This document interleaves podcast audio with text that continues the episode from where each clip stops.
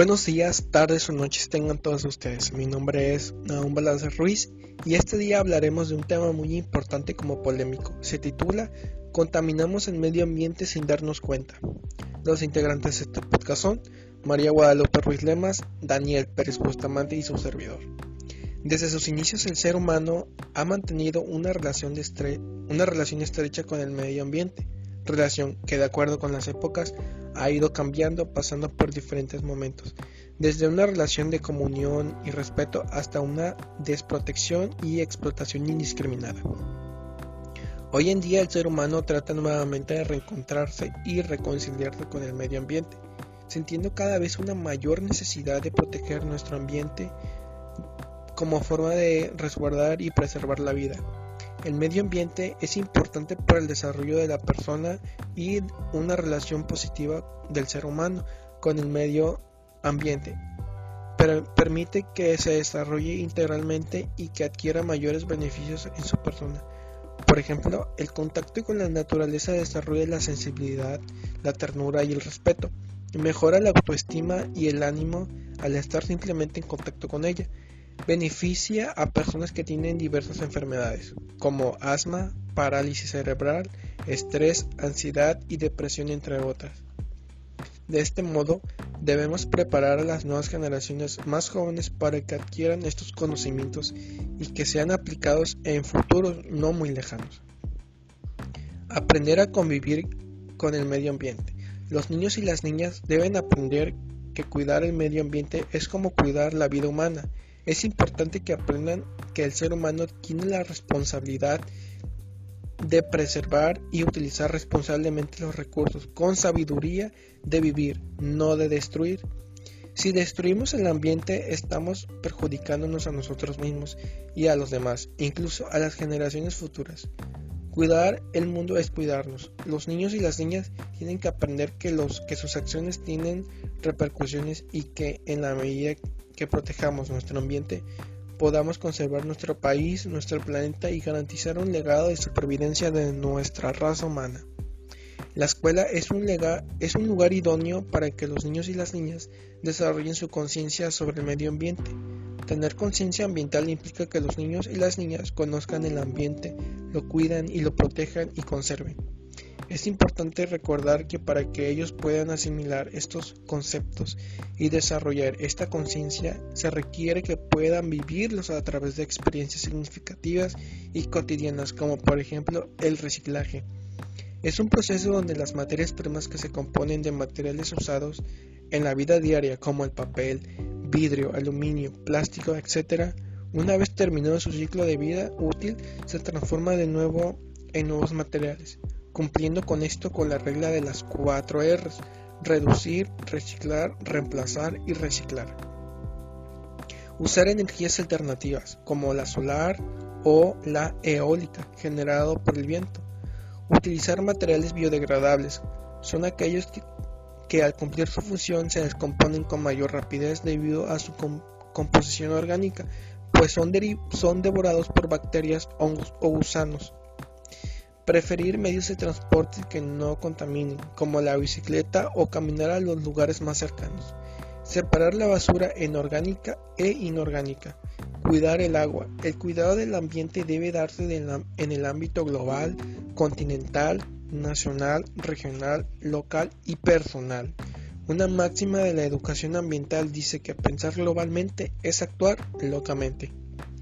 De estos puntos ya mencionados, lo lo que más problemática causa es el cuidado del agua, ya que la disponibilidad de agua potable en México cuenta con una reserva de agua dulce de 471.500 millones de kilómetros cúbicos de agua dulce renovable.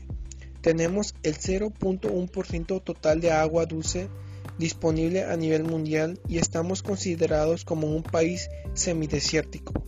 Cada persona habitante en México consume 360 litros de agua al día.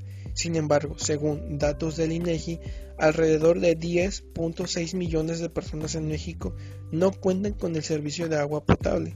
A la disponibilidad de agua por persona ha venido disminuyendo de manera significativa.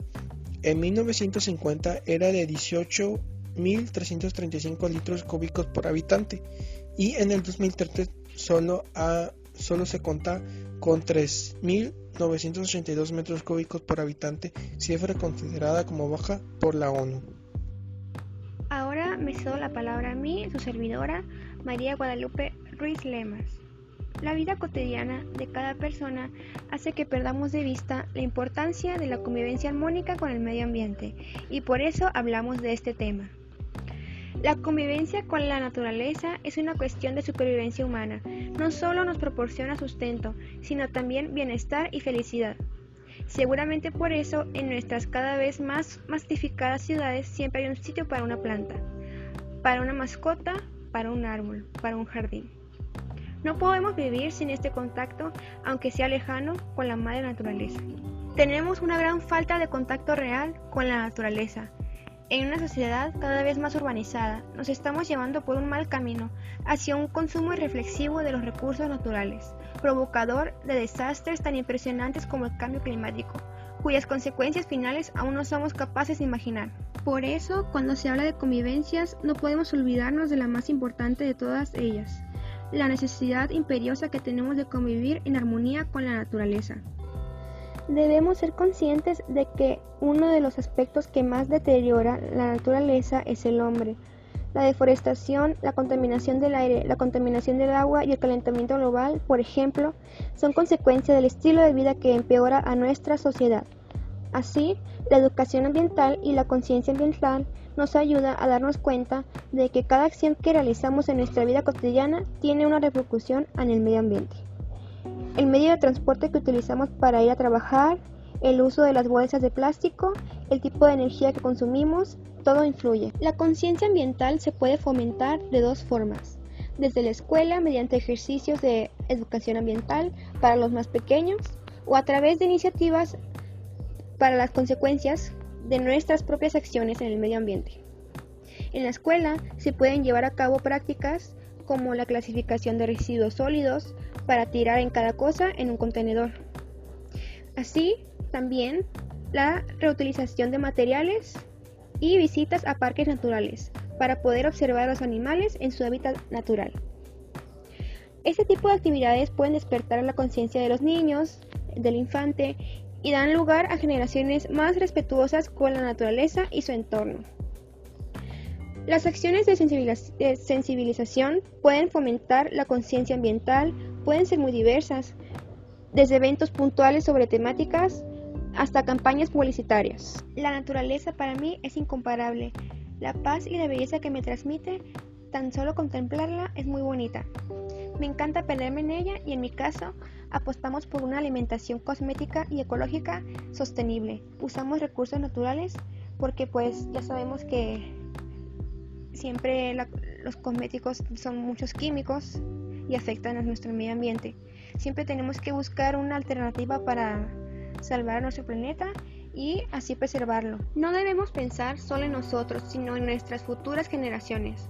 Por eso, tenemos que preservar y cuidar al medio ambiente, y para que esto suceda, tiene que empezar por uno mismo, porque nadie va a querer la generación que causa la destrucción del medio ambiente. En definitiva, la educación ambiental y la conciencia ambiental nos invitan a cambiar nuestros hábitos diarios y abrir los ojos para ver qué sucede a nuestro alrededor. ¿Te apuntas a cambiar tus hábitos para frenar el cambio climático? Buenas tardes, le habla su servidor Irving Daniel Pérez Bustamante. En más décadas, los temas medioambientales han cobrado especial relevancia. El nombre ha tomado conciencia de que su actuar tiene implicaciones. No solo tiene que tener implicaciones en, en la supervivencia, sino en todas las generaciones futuras. Ha comprendido los ecosistemas y sus relaciones y cada vez se acerca más a la ciencia que puede tener la complejidad de los sistemas de que hace parte. Las consecuencias de sus interacciones son hoy motivo de la preocupación y están en la segunda agenda de la comunidad científica, de los gobiernos, de la población en general y por supuesto ocupan un lugar predominante en la bioética. Hoy el hombre se enfrenta a problemas de magnitud considerable que pone de manifiesto como llegado a ser un indebido de la naturaleza con unas intervenciones que ha contra su propia vida y de otras especies vivas. De no hacer la correlativa necesarios, el panorama no podrá ser más devastador. Estamos acabando y alterando nuestros ecosistemas. Las fuentes de agua disminuyen, desaparecen ciertos de especies vivas. Destruimos la biosfera, implementamos rápidamente y sin la velación necesaria nuevas técnicas de intervención en la naturaleza y en nuestros seres vivos. Sin conocer aún sus consecuencias como si fuera poco, al no ser capaces de vivir en justa armonía, utilizamos adversamente nuestro conocimiento. Como si fuera poco, al no ser capaces de vivir en justa armonía, utilizamos adversamente nuestro conocimiento de las armas nucleares, pasamos a las biológicas y luego a las químicas, que alteran la vida del ser humano y de todas las especies vivas en el planeta, o que es lo peor, serán capaces de causar su destrucción. Hoy no basta solo con identificar el problema, con desarrollar esta o aquella teoría, que se definen los nuevos paradigmas, con saber que el papel desempeña cada una de las especies vivas, si el ámbito es la Tierra o el cosmos, si nos inclinamos por una ecología profunda, ecocentrista o por una antrocéntrica. Es necesario sensibilizarnos con una humanidad que, entre problemas de gran magnitud como consecuencia de una interrelación devastadora entre sus seres vivos y de estos con su universo, se requiere con urgencia que nuestro actuar sea responsable, honesto y solidario pues solo así garantizaremos la vida en todas sus dimensiones, con la dignidad y el respeto que merecen la totalidad de las especies y el universo del que hacemos parte. Necesariamente todos, de una u otra manera, somos responsables del destino de la humanidad. Cada uno en el diario vivir deberá preguntarse en qué tanto respeta la naturaleza y el medio ambiente. Todas las especies vivas y no vivas, cuál es el papel que desempeña la sociedad al aportar soluciones en la familia o el medio universitario, inculcando a las nuevas generaciones el amor y el respeto por la naturaleza, o como un líder en la política nacional o a través de los tratados internacionales. Por último, establecer si no uno hace parte del problema o una solución, para definir el compromiso personal en el presente y el legado futuro.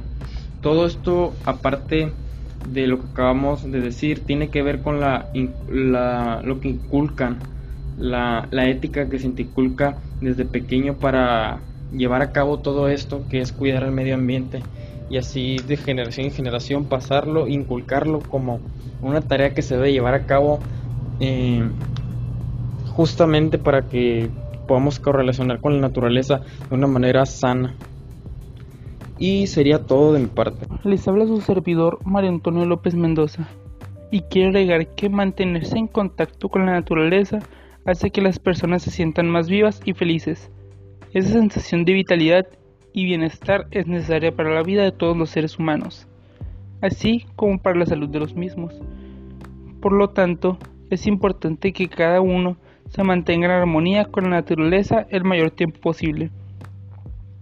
Estar en presencia del medio ambiente le traerá muchos beneficios a usted y a su familia en diferentes aspectos, desde aspectos físicos a sociales. Todos los padres quieren lo mejor para su familia, por eso queremos que usted conozca la importancia de vivir en armonía con la naturaleza y sus beneficios. Se han realizado muchos estudios que comprueban los beneficios e importancia de estar en el contacto con el medio ambiente. El impacto sobre la salud al estar en armonía es lo más notable. Los espacios naturales facilitan la disposición de las personas a realizar actividades físicas, mejoran el sistema inmune, ayudan a los diabéticos a mejorar los niveles saludables de glucosa en la sangre y mejoran el estado de salud de las personas. Además, que aumentan nuestro potencial y humor. Pero no solo en salud, el ambiente nos beneficia en diferentes cosas. Vivir en armonía, rodeados de espacios naturales, mejora nuestra capacidad de pensar disminuye la violencia y agresión, así como también genera confianza en nosotros mismos. Tan solo con frecuentar zonas verdes como bosques o jardines hace a las personas más generosas, sociables, confiadas, te da un mayor sentido de comunidad, más confianza mutua, una mayor voluntad de ayudar a otras personas. Sin duda, un componente social para un estar saludable y un factor importante para el comportamiento humano. No cabe duda que estar en armonía con la naturaleza es importante y beneficioso para usted y los integrantes de toda su familia. Luego de conocer todos los beneficios, estamos seguros de que usted buscará la forma de realizar más actividades. Bueno, por nuestra parte fue todo. Fue un gusto acompañarlos hoy en su día y espero que hayan disfrutado de su podcast. Hasta pronto.